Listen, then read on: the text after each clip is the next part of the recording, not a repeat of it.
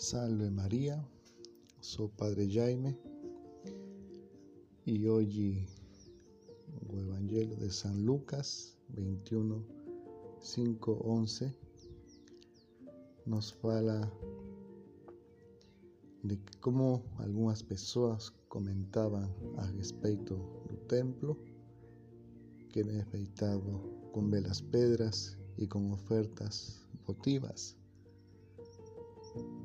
Jesús dice, admira estas cosas, y verán en que no ficará pedra sobre pedra, todo será destruido.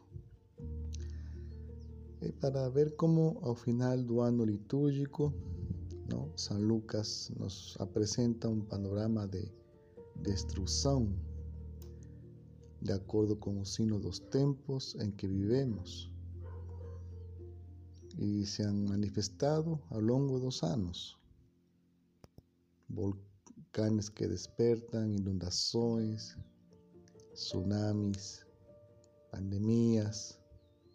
En la actualidad allí, por todos los acontecimientos que, que pasan, es para pensar si estamos entrando en un cambio de ciclo.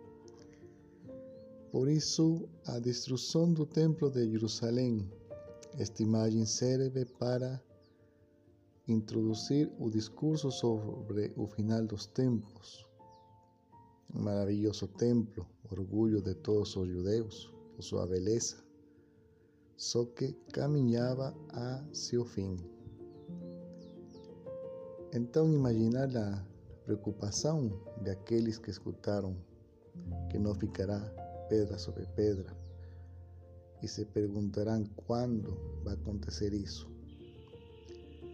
San Lucas da a entender que vive en una comunidad y que tiene la sensación de que fin de los tiempos se está demorando. Mas una cosa es bien clara, que fin de los tiempos se trata de algo eminente, y más nos falta que alguien quiera saber los signos. Una cosa es verdad que a salvación y el reino de los ya está actuando. Y por eso es tiempo de vivir en espera de su consumación definitiva. Vivir, vivir unidos a Cristo. Es fácil en algunas circunstancias, en momentos de prueba, tenga cristianos un poco desesperados que busquen colocar su fe sobre ella. Mas nos cristãos que amamos a Cristo, amamos a iglesia, amamos a Nuestra Señora, no es que ser que Cristo dice que Él es camino, verdad y vida y no es necesario procurar nada más. Tenemos que tener la confianza de que Él nunca nos va a abandonar, más ainda en esos momentos difíciles.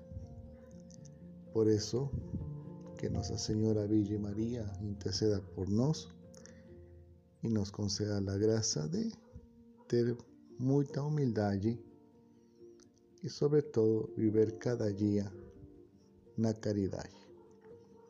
Sea louvado nosso Senhor Jesus Cristo, para sempre seja louvado.